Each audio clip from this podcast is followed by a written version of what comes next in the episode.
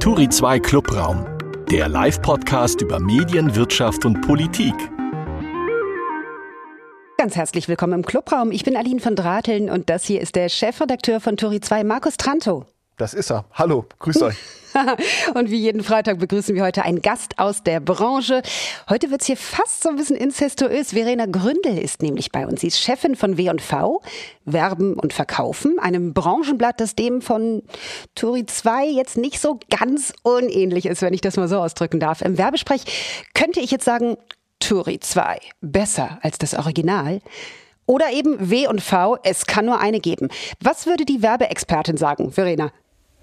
Du meinst, äh, zwischen welchen beiden Jingles ich äh, mich entscheiden soll? Mhm. Ich glaube, ich nehme Nummer zwei. Hat mir gut gefallen. Aber insgesamt hat mir deine Anmoderation sehr gut gefallen. oh, guck mal, das doch, da merkt man gleich, dass du dich mit Werbung gut, gut auskennst. Schon mag ich dich wahnsinnig gerne und kauf dir alles ab, was du uns heute sagen wirst. W&V wurde ja in den 60ern gegründet. Ihr seid also ein bisschen älter. Ähm, wir sind mit Geburtsjahr 2007 jünger. Aber ähm, ob diese Ideale jünger, schlanker, heute überhaupt noch greifen, wenn es darum geht, sich profilieren zu wollen. Das wirst du uns heute erzählen. Auch über dich und deinen Werdegang werden wir sprechen im Laufe dieses Podcasts. Vorher aber, wie immer, diskutieren wir die Themen der Woche. Verena, auch du hast uns heute eine These mitgebracht, die sich auf eine Meldung der vergangenen Tage bezieht und die wir hier besprechen wollen. Verstanden? Genau. Ja. Ja, soll ich loslegen mit meiner These? Und zwar jetzt. Die Themen der Woche. Meine These lautet für diese Woche, ähm, ich bin der Ansicht, dass Werbung in den sozialen Medien an Effektivität verlieren wird und dass Werbung Treibende deswegen wieder mehr Geld und Budget in klassische Medienmarken umschichten werden. Und zwar habe ich diese Woche einen Vortrag von Dr. Michael Fretschner gehört. Er ist Professor für Marketing und E-Commerce und forscht zum Thema Vertrauen in Medienmarken. Und er hat herausgefunden in seiner Studie, die er gerade macht, dass ähm, soziale Netzwerke zwar als Medienmarken wahrgenommen werden, auch wenn sie selber sagen, dass sie das nicht sind und auch entsprechend die Verantwortung nicht tragen möchten, ähm, aber dass sie nachweislich das niedrigste Vertrauen aller Medienmarken ähm, genießen und das sinkt auch immer weiter. Ich meine, wir kennen alle immer mehr Hate Speech auf äh, Hate Speech auf Facebook, wir kennen den Krieg auf TikTok etc. Und weil aber gleichzeitig das Vertrauen des in das Werbeumfeld für Marken und deren Werbung immer wichtiger wird, Stichwort Brand Safety, ähm, werden immer mehr Marken erkennen, dass Social Media schwierige Werbeumfelder sein können und deswegen die Budgets langfristig langsam umschichten werden. Das ist meine These. Markus, und dazu bitte deine Meinung. Daumen hoch oder runter? Ja, also ich kann also ehrlich sagen, dein Wort, liebe Verena, in der Werbekundinnohr. Ähm, ich würde mir tatsächlich sehr wünschen, dass es genauso kommt, ja, dass die Werbewirtschaft endlich erkennt, dass viele Werbeeuros in Social Media zu investieren ein Irrweg war, ein Irrweg ist.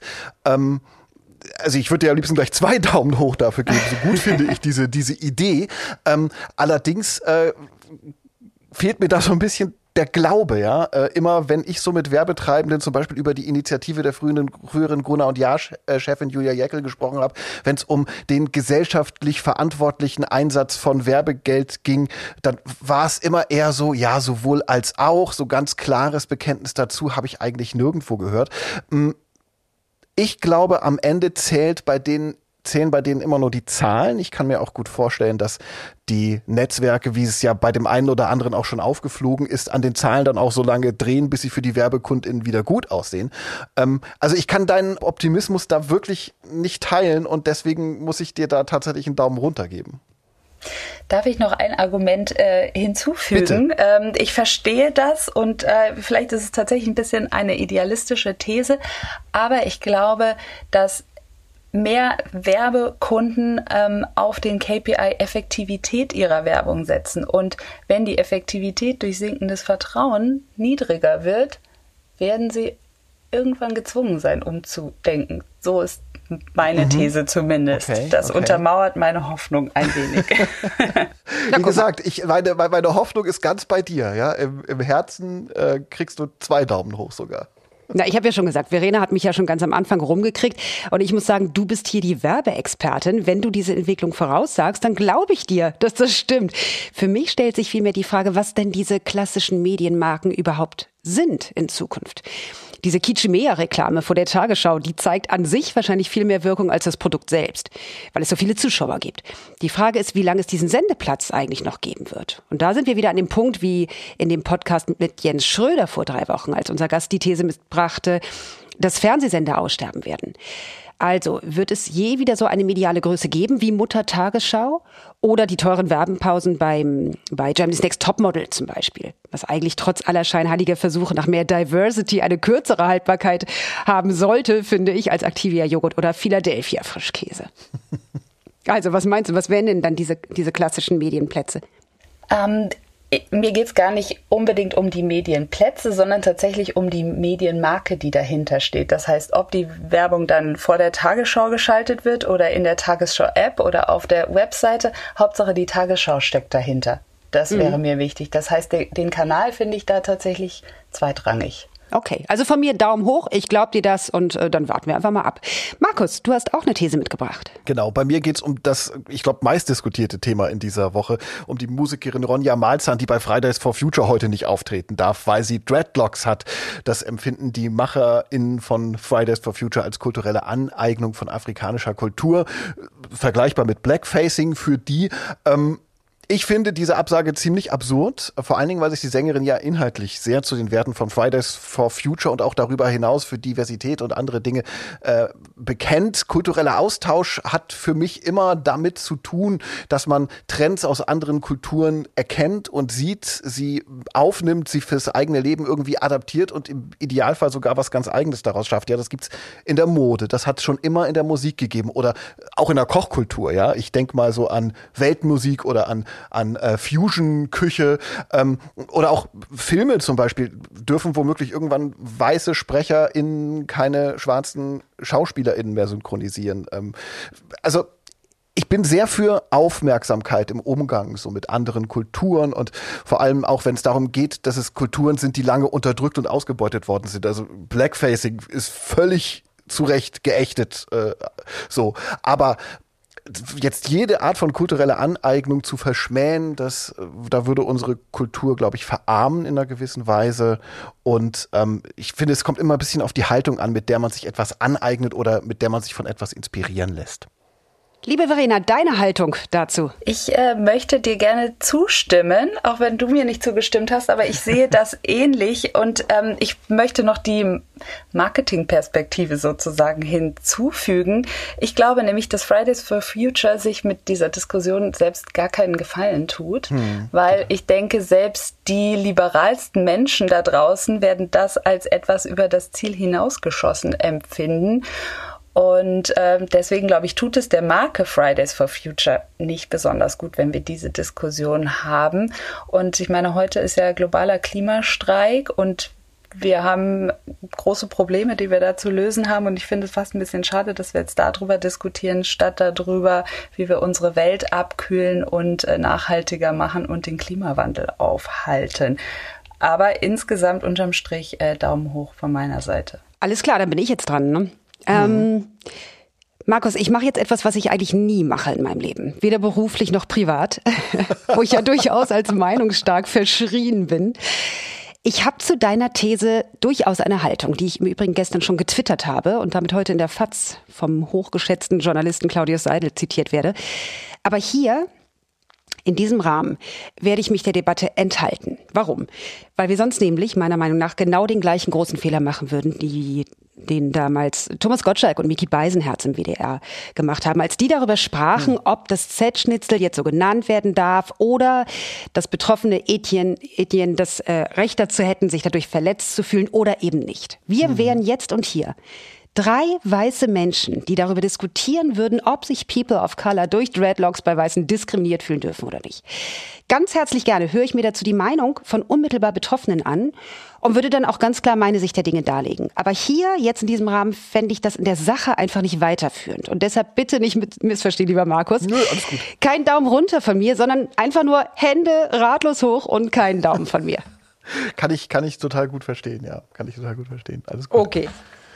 So, dann äh, freut mich das. Ähm, Du hast Jetzt sozusagen hast du noch gewonnen. eine These, ne? Ich habe auch noch eine These, genau. Anlass war ähm, eine Meldung von Thomas Müller. ich weiß nicht, ob ihr es gesehen habt auf einer Pressekonferenz. Hat sich der Gute äh, um Kopf und Kragen geredet, als es darum ging, ähm, wie sich, wie sich Sportler äh, dazu äußern sollten zu den Menschenrechtsverletzungen in Katar zum Beispiel. Das ist aber nur Anlass für meine These. Ähm, hier kommt meine These. Noch immer werden sportliche Großereignisse an Schurkenstaaten vergeben. Mit dem Argument, dass sich diese dadurch öffnen würden. Und die zwischenmenschlichen Zustände oder die menschenrechtlichen Zustände, noch viel wichtiger, am Ende verbessern. Dieser Unfug wurde uns erstmals 1936 verkauft. Nazi-Deutschland, so hoffte man, solle durch Olympische Spiele zivilisiert werden. Und tatsächlich wurde das Land ja kurzzeitig schön lackiert. Das gleiche auch in Russland bei der Fußball-WM 2018 und die letzten Olympischen Winterspiele in Peking. Und so wird es auch in Katar im kommenden Dezember sein. Meine These. Wer sich bei Menschenrechten nicht an humanistische Grundsätze hält, darf nicht mitspielen. Konkreter Unrechtsstaaten dürfen nicht die Bühne bieten für Fair Play, wenn sie sich selbst nicht daran halten. Verena. Auch dir würde ich gerne zustimmen. Ich finde, dem gibt es nicht mehr viel hinzuzufügen. Ich finde es wahnsinnig schade, dass sich Thomas Müller so hat instrumentalisieren lassen von diesem Thema, äh, wo er doch eigentlich so geschätzt ist als jemand, der der immer seine Meinung sagt und der sehr ehrlich rüberkommt. Äh, also das hat mich wirklich ein bisschen erschüttert heute Morgen, als ich das gehört habe. Ähm, aber ich meine, das Thema lässt sich ja noch weiter drehen. Wir äh, spielen ja nicht nur in Katar Fußball, wir kriegen demnächst auch vermutlich ähm, mehr Energie aus Katar und äh, kommen damit noch weiter in diese Diskussion, in diese Bredouille rein. Mhm. Super schwieriges Thema. Mhm. Aber grundsätzlich Daumen hoch. Danke. Ja, ich muss da widersprechen. Leg los. Also, also eigentlich würde ich dir tatsächlich auch gerne zustimmen. Das ist ähnlich wie bei Verena. Das ist ja auch so dieser natürliche Reflex, ne? ist auch mal in meinem privaten Leben so. Ähm, in einem Land, äh, wo ich weiß, da werden Menschenrechte mit Füßen getreten, da werden meine eigenen Werte nicht geteilt, da bin ich ungern unterwegs, ja. Da mache ich dann schon mal keinen Urlaub. Oder mit Menschen, die meine Werte im Grundsatz nicht teilen, da will ich auch irgendwie wenig zu tun haben. Mit denen bin ich nicht befreundet. Und, und trotzdem glaube ich, dass wir, dass wir uns vielleicht ein bisschen zu einfach machen, wenn wir sagen, so Olympia in Peking oder Fußball-WM in Katar, das, das canceln wir jetzt. Und wenn es nur für uns selbst ist. Und ich finde so angesichts des Ukraine-Krieges wird es gefühlt auch so ein bisschen leichter zu sagen, Wandel durch Handel, das funktioniert alles sowieso nicht. Ne? Ähm, ich kann da oder will da mal so meine Diktaturerfahrungen aus meinem Leben äh, einbringen. Ich bin ja in der DDR aufgewachsen, die ersten zehn Jahre meines Lebens. Und ich glaube, wenn der Westen sich radikal abgegrenzt hätte damals, ähm, dann hätte es die Wende und die Wiedervereinigung entweder gar nicht oder auf eine ganz andere Art und Weise oder viel später gegeben. Ich weiß es nicht. Klar finde ich aber auch so grundsätzlich, wenn man so Vereine wie die FIFA oder die UEFA anguckt, ähm, die sind ja also nicht nur meiner Meinung ziemlich korrupt und trotzdem und deswegen spielt es eigentlich gar keine Rolle, wo die, wo die ihre Turniere austragen, ja. Also äh, im TV gucken wir dann trotzdem alle zu ne, und wollen mitreden. Ähm, ich finde, im Idealfall von solchen Turnieren, äh, von solchen Sportveranstaltungen ähm, gibt es am Rande ein bisschen Austausch, ja. Ein bisschen Awareness wird geweckt für die Menschen in dem Land, für die Nöte und die Probleme, die die womöglich haben. Vor allen Dingen dann, wenn die Medien, wie zum Beispiel auch die ARD damals äh, in, in, in Russland frei berichten konnte, auch darüber, wie das, wie das, was, was da in dem Land passiert in der Zeit. Ähm, ich glaube, das ist das Beste, was wir kriegen.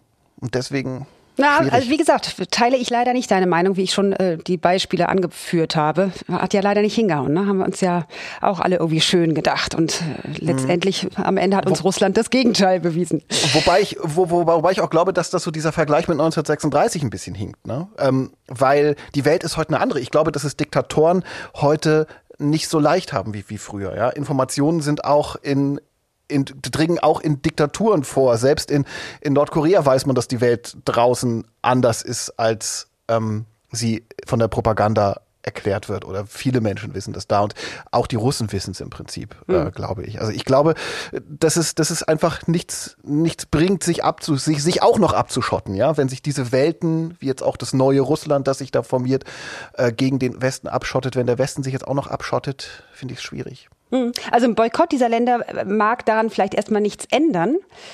Aber zumindest akzeptieren wir dadurch sehr öffentlich diese unmenschlichen Regimes nicht auch noch. Und das ist ja vielleicht das Geringste, was man dann in einigen Fällen tun kann. Gut, aber ich bedanke mich jetzt erstmal für die Themen der Woche. Jetzt nehmen wir unseren Gast ins sogenannte Kreuzverhör. Verena, viele schnelle Fragen haben wir und bitten um schnelle und kurze Antworten, bevor wir danach etwas tiefer tauchen können und über dich und deine Arbeit als Chefredakteurin bei W&V sprechen werden. Okay? Los okay. geht's. Unser Gast im Kreuzverhör. Verena, wann wachst du morgens auf? Je nachdem, welche Art von Sport ich geplant habe, 6 Uhr oder 5.45 Uhr. Gott, was ist denn das für Sport, der so früh beginnt? Laufen oder Fitnessstudio. Also der okay. beginnt natürlich nicht, sondern ich muss irgendwann zur Arbeit noch. also dann erübrigt sich auch die Frage, was machst du dann als erstes, wenn du aufwachst? Gut, ich putze vorher noch Zähne. Sehr gut. Welches Medium nutzt du als erstes? Ehrlich gesagt mache ich vermutlich zuerst die Wetter-App an und dann das, was so automatisch reinkommt, WhatsApp, Instagram, Push-Nachrichten, der SZ etc. Welche Medien sind für dich die wichtigsten im Laufe des Tages? Morgens starte ich meistens mit Podcasts beim, ähm, beim Sport, ähm, Handelsblatt Morning Briefing, Pioneer Briefing und Apokalypse und Filterkaffee höre ich eigentlich fast immer. Ähm, abends versuche ich die Tagesschau, aber schwierig, 8 Uhr immer hinzukriegen. Und ähm, tagsüber natürlich die Branchenmagazine, klar, der Touri-Newsletter auf jeden Fall, sage ich jetzt nicht nur, weil ich hier bin. Ähm, unsere eigenen selbstverständlich und natürlich gucke ich auch ähm, bei der Konkurrenz, was äh, die Horizont, was die Media so schreibt, Lebensmittelzeitung, Handelsblatt etc. Mhm. Welches Medium ist bei dir zuletzt vom Schirm gerutscht? Ja, da muss ich ehrlich gesagt auch die Tagesschau nennen, denn äh, wie gesagt, das mit 8 Uhr funktioniert immer so schwierig und ich finde es wahnsinnig schade, dass man die Tagesschau nicht schon fünf oder zehn Minuten nach Start in der Mediathek gucken kann. Das würde ich mir noch wünschen und dann, glaube ich, äh, ist sie wieder voll auf dem Schirm. Ich, ich kann dir da einen Insider-Tipp geben. Ja. Du Mach kannst, mal, interessiert du, du mich kannst den, Ja, ja, du, du, du kannst ähm, den, den Livestream, wenn, wenn du ihn in der Mediathek guckst, ähm, um zwei Stunden zurückspulen. Der hat immer zwei Stunden Puffer nach hinten. Ah. Mach Hat sich der Besuch hier schon Super. gelernt. äh, gelohnt. ja. Also so mache so, so mach ich das. Also wenn, wenn ich merke, ich verpasse es, dann spule ich auch mitten in der Sendung fünf Minuten zurück und dann geht es wieder von vorn los. Hm, Komm, wir sind einen schnellen Kreuzfeuer. Ja, genau. Bloß, Entschuldigung. Liebe Verena, du hast Biologie studiert. Äh, hattest ja. du das auch als Leistungskurs wie ich und, und jede, die Mathe in der Oberstufe abgewählt hat?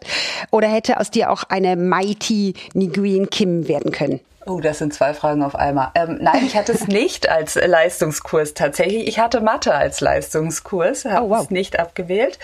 Ähm, und das möchte ich mir nicht anmaßen, dass ich eine so erfolgreiche YouTuberin geworden wäre. Aber so im Nachhinein denke ich, wäre es eine coole Idee gewesen.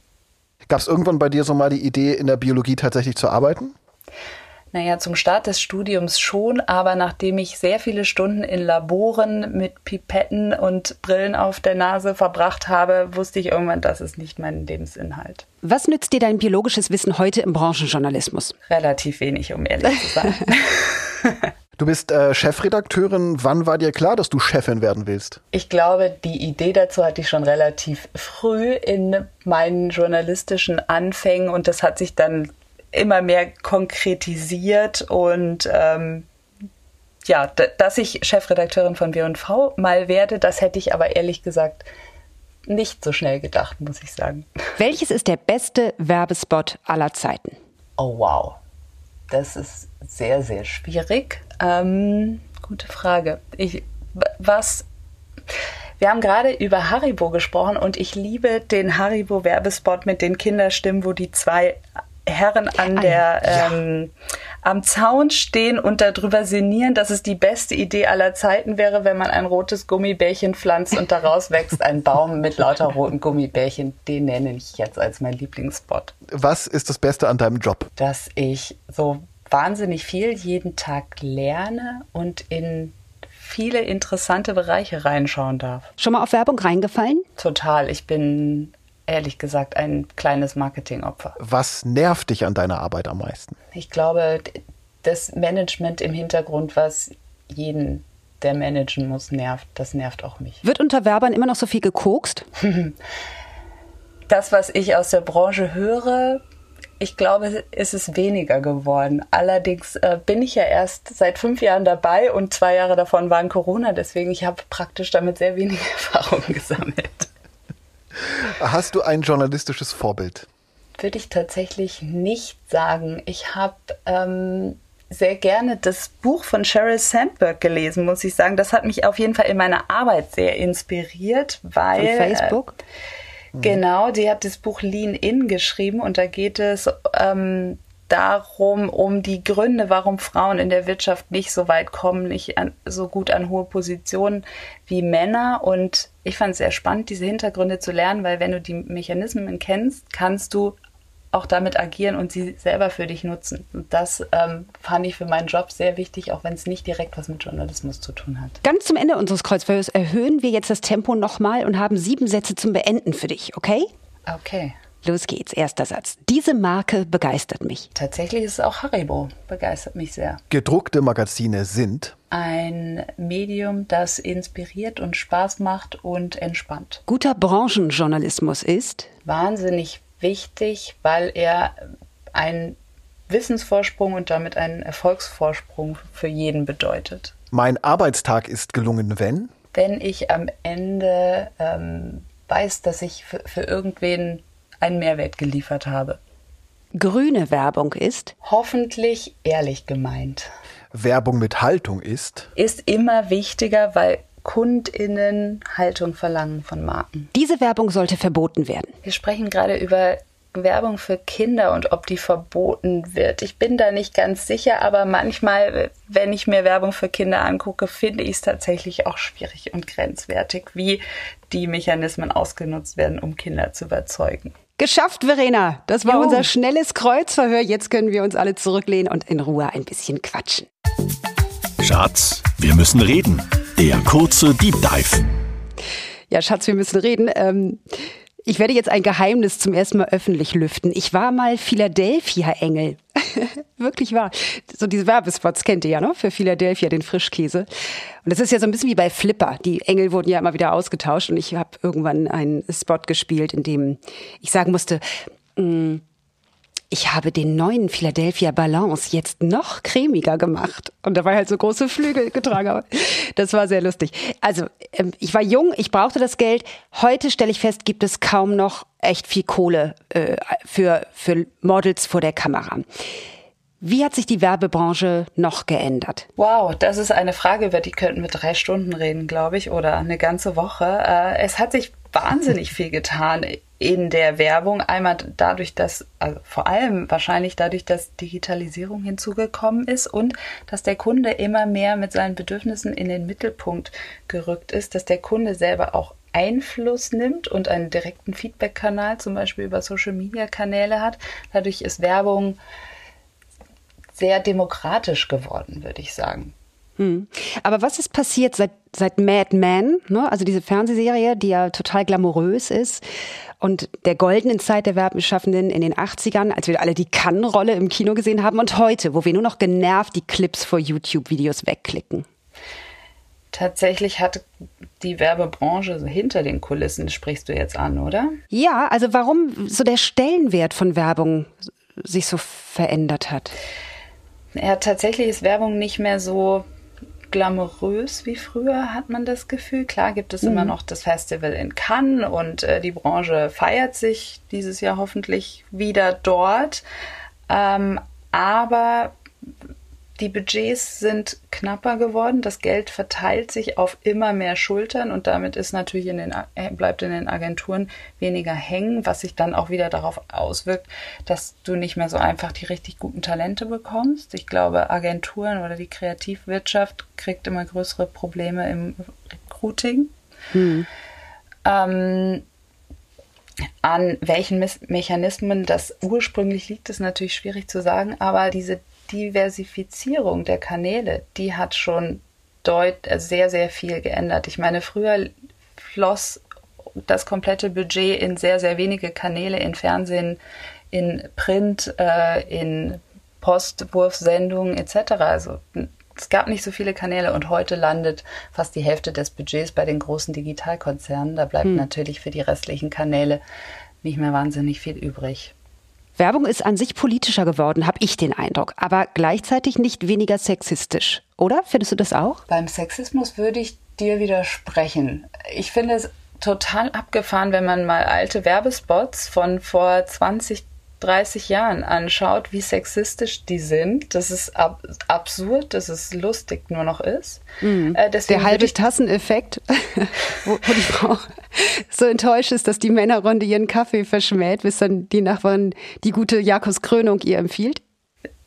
Zum Beispiel, zum Beispiel. Oder der Nachbar, ähm, der, der klingelt und die Frau äh, sich Sorgen macht, weil ihr Geschirr nicht sauber ist ja. oder nicht glänzt. Äh, dann klappt es auch mit dem Nachbarn. Also es gibt wahnsinnig viele Beispiele und ähm, deswegen bin ich da der Meinung, dass sich das sehr, sehr geändert hat, weil wir das so nicht mehr ähm, akzeptieren. Wir sehen auch sehr wenig nackte Bilder, also, also Frauen werden weniger, deutlich weniger sexualisiert, eigentlich fast kaum noch. Also natürlich gibt's immer noch Rügen beim Werberat, aber ähm, für die großen Marken zumindest hat man das praktisch nicht mehr. Das sind fast nur noch die Handwerker um die Ecke, die sich sowas trauen, weil sie da schlecht beraten sind, würde ich jetzt mal sagen. Ähm, was war nochmal der erste Teil der Frage? Dass Werbung politischer geworden ist. Ja, da würde ich dir absolut zustimmen. Wir sind äh, in, wir leben in einer sehr idealistischen Welt, würde ich sagen. Und ähm, die Konsumentinnen wollen von den Marken abgeholt werden. Die, das, die Welt ist sehr komplex geworden, sehr schwierig. Wir sind mit schwierigen Themen umgeben und ähm, haben in vieler Hinsicht wenig Haltung in der Gesellschaft und Marken können heute immer mehr die Rolle des Identitätsgebers und des, ähm, ja, ja, Identitätsgeber ist, glaube ich, ganz gut ähm, geben. Und äh, Menschen wollen sich mit Marken identifizieren und deswegen muss natürlich eine Haltung dahinter stecken, ganz klar. Und das äh, nutzen Marken natürlich auch und die, die das richtig clever machen, sind damit auch sehr, sehr erfolgreich. Stichwort Politik und Haltung. Ähm, euer Logo bei Werben und Verkaufen ist noch grün, nicht gelb-blau, wie das bei den Kolleginnen und Kollegen von äh, Horizont, die zeigen Flagge. Da hast du recht. Äh, das ist mir natürlich auch aufgefallen. Wir haben das bewusst nicht gemacht, weil wir gesagt haben, wir können damit nichts zum Diskurs beitragen. Wir ähm, dadurch, dass wir, dass wir sozusagen uns gelb-blau anstreichen, machen wir letzten Endes nichts wirklich besser. Und äh, deswegen wollen wir dann nicht auf reinem Aktionismus auf diesen Zug aufspringen, den, auf den sehr, sehr viele aufspringen und haben uns deswegen da entschieden, einfach still sozusagen zu sein und ähm, uns da einfach zurückzunehmen, weil wir uns damit auf keinen Fall nach vorne drängen wollen. Werbung will ja häufig ganz viel. Jetzt gerade versucht sie, sie versucht es zumindest, Diversität zu demonstrieren. Gelingt ihr das wirklich durch zum Beispiel solche Kampagnen wie für DAF, die dann Frauen jenseits der klassischen Modelmaße zeigt? Oder wollen Menschen eigentlich gerne verarscht werden und davon träumen können, dass bestimmte Produkte zaubern können? Ja, das sind so zwei Philosophien. Ne? Ähm, ich glaube, DAF war damit sehr früh, sehr weit, vielleicht auch ein Stück weit weiter als die Gesellschaft schon war. Die Werbung ähm, mit den unterschiedlichen Frauenkörpern gibt es ja schon sehr lange bei DAF. Jetzt mittlerweile sehen wir das ähm, an vielen Stellen. Wir sehen viele Online-Shops, deren Models ähm, ganz unterschiedlich starke oder weniger starke Kurven haben, ganz unterschiedliche Schönheitsidealen entsprechen oder eben nicht.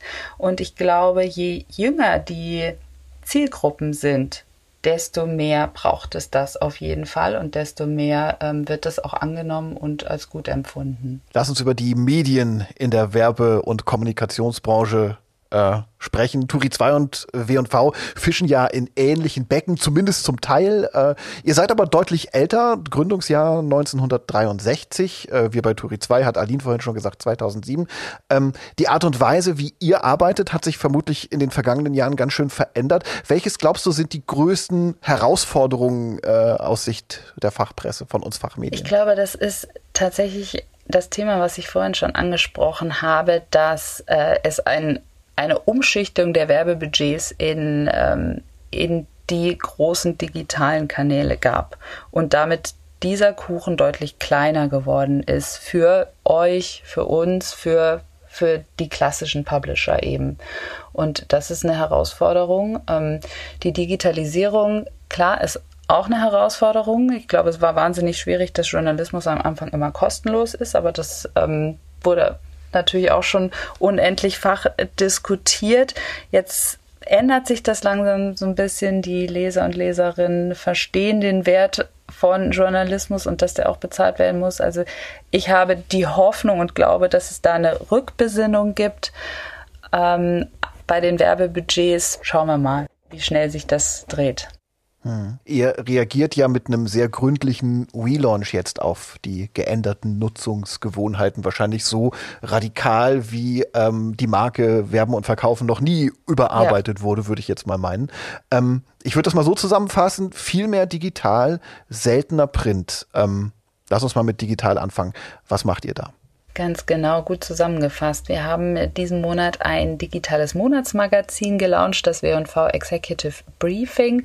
Einmal im Monat für unsere Member bieten wir ein hochaktuelles, sehr relevantes Thema, sehr tief recherchiert mit wirklich allem, was man dazu wissen muss, mit allen Zahlen, Analysen, Interview, Cases als Beispielen, den wichtigsten Personen, die man dazu kennen muss. Also wirklich das rundum sorglos Paket, damit man danach mitreden kann und aber auch für sich und seine Marke Entscheidungen treffen kann.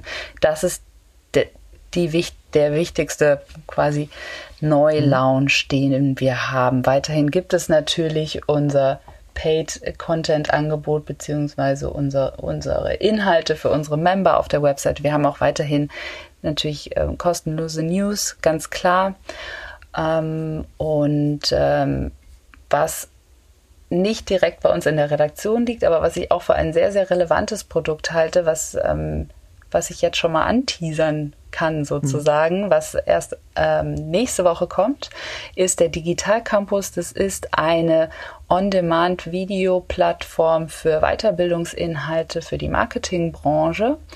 Denn wir gehen davon aus, dass Weiterbildung sehr, sehr wichtig für Agenturen und Marketingabteilungen sein wird. Denn der, der Markt ändert sich so schnell, wir müssen theoretisch jeden Tag neue Dinge lernen, um up-to-date zu bleiben. Und das lässt sich, da, da kommt ja kaum noch jemand mit. Und mhm. wir wollen eben, ähm, wir wollen eben unseren Nutzern die Möglichkeit bieten, da immer up-to-date zu bleiben und sich quasi grenzenlos weiterzubilden. Ähm, wir da hast du meine, da hast du meine Frage zu äh, eurem, äh, eurem Bildungs- und eurem Weiterbildungs-, eurem Ak Akademieangebot jetzt schon so ein bisschen ah, vor, okay. vor, vorweggenommen. Macht aber nichts. Das haben wir damit, das haben wir damit an dieser Stelle. Dann können wir da einen Haken hintermachen. Lass uns mal, lass uns mal weiter mit dem Thema Print machen. Ja. Ähm, da, da, da, muss ich noch mal ein bisschen den Vergleich mit Turi 2 äh, heranführen. Ihr produziert dieses Jahr das erste Mal nur vier Printausgaben. Äh, dafür werdet ihr umfangreich umfangreicher, als ihr bisher wart. Wir bei Turi 2 drucken dieses Jahr erstmals vier Ausgaben, bisher waren es weniger. Ähm, wie lebendig ist Print eigentlich noch? Ich glaube, Print ist sehr lebendig und kann auch noch lebendiger werden. Also wir, wir drucken sogar dieses Jahr sechs, weil wir noch Januar, Februar, März sozusagen monatlich erschienen sind und am mhm. Februar dann im Quarterly.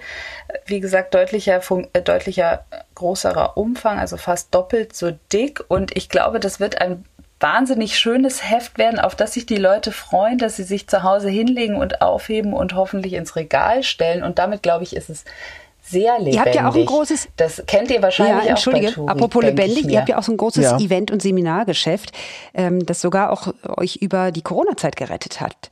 Ähm, wie fügt sich das künftig Absolut. in euer Markenbild ein? Das gehört weiterhin dazu. Ähm, ich wird vielleicht auch sogar wichtiger werden. Ähm, also zumindest werden wir es deutlicher hervor hervorheben. Ich glaube, das haben wir vorher vielleicht ein bisschen, ähm, bisschen versäumt, das wirklich so groß zu kommunizieren. Genau, wir haben ähm, relativ viele Events und vor allen Dingen viele Seminare und Live-Weiterbildungsangebote und die, diese Akademie und diese Events. Auch ähm, im größeren Verbund mit der Ebner Media Group haben wir dieses Jahr zum ersten Mal die Monova gelauncht im Februar, ein Fünf-Tages-Event zum Thema Digital Marketing, Digital Commerce. Und ähm, also diese Themen sind super wichtig, weil wir glauben, dass einmal Networking ist sehr, sehr relevant und eben diese Art der Weiterbildung ist total wichtig. Also das ähm, Event-Thema sehr relevant und du hast es richtig gesagt, ja, wir haben, wir haben 2020 äh, sehr schnell alles digitalisiert, was bei uns Event war und haben uns da wirklich sehr gut über die Krise gerettet, haben da tatsächlich keine Erlösverluste im Eventgeschäft hingenommen, äh, hinnehmen müssen und ähm, hm ja, in Zukunft wird alles hybrid sein bei uns. Also das nehmen wir sozusagen auch mit auch wenn wir wieder große Events veranstalten dürfen. Da müssen ja auch die Rezipienten dann mitmachen. Ne? Vieles, was ihr online macht, steht hinter der Bezahlschranke, kann ich total verstehen. Hat die Kommunikationsbranche denn inzwischen gelernt, dass man für Fachinformationen im Netz auch zahlen muss? Ich glaube, ja. Ich glaube nämlich, dass es dass sie entsprechend gebildet sind und natürlich die Herausforderungen kennen. Und natürlich ist der B2B-Markt auch deutlich weniger sensibel als der B2C-Markt, muss man sagen. Manche Dinge ändern sich nie. Unsere klassischen Fragen zum Schluss kommen jetzt. Welchen Wunsch Verena, möchtest du dir noch erfüllen im Leben? Ich würde tatsächlich gerne mit dem Motorrad eine größere Reise machen. Ich taste mich so langsam ran. Ähm, vielleicht nicht gleich eine ganze Weltreise, aber zumindest doch mal ein bisschen länger und ein bisschen weiter unterwegs. Und welcher Werbespruch über dich selbst sozusagen sollte über deinem Nachruf auf Turi 2 irgendwann mal stehen? Ähm, ein das muss auch kein Werbespruch sein. Dann braucht man ja nicht mehr für mich werben. Ist es immer. Ähm, eine, äh, eine Bekannte, eine berufliche Bekannte, die schrieb mir neulich eine ganz nette Mail und äh, schrieb, ich und eine Freundin haben über dich geredet, als wir über tolle und beeindruckende Gefra Frauen gesprochen haben, die wir kennen. Und da dachte ich, okay, das ist was, das möchte ich sozusagen über mich überall stehen haben. Das fand ich so nett Yay. und das war, glaube ich, eines der schönsten Komplimente, was ich mir vorstellen kann. Und wenn ich es mir wünschen würde, dann äh, könnte dann doch bitte das. ich bedanke mich ganz herzlich für dieses tolle Gespräch mit dieser beeindruckenden und tollen Frau, Verena Gründel, Vielen die heute Dank. bei uns war. Beim Turi 2 Clubraum, dem Podcast. Und ähm, das war's auch schon wieder. Genau. Hat mir gut gefallen. Markus, bist du zufrieden? Ich bin total zufrieden. Chef. Ja, ja, also ich, ich, ich klopfe dir virtuell auf die Schulter. Dankeschön, Dankeschön. Ich bedanke mich bei Verena und kann sagen, nächste Woche können wir uns wieder hören. Da ist Philipp Jessen bei uns, der Co-Gründer und Geschäftsführer von Story Machine. Ich bin sehr gespannt und hoffe, ihr seid alle wieder dabei. Vielen Dank auch von mir. Ganz vielen Dank. Tschüss. Danke. Tschüss. Macht's gut. Tschüss. Turi 2 Clubraum der Live-Podcast über Medien, Wirtschaft und Politik. Jeden Freitag um 12.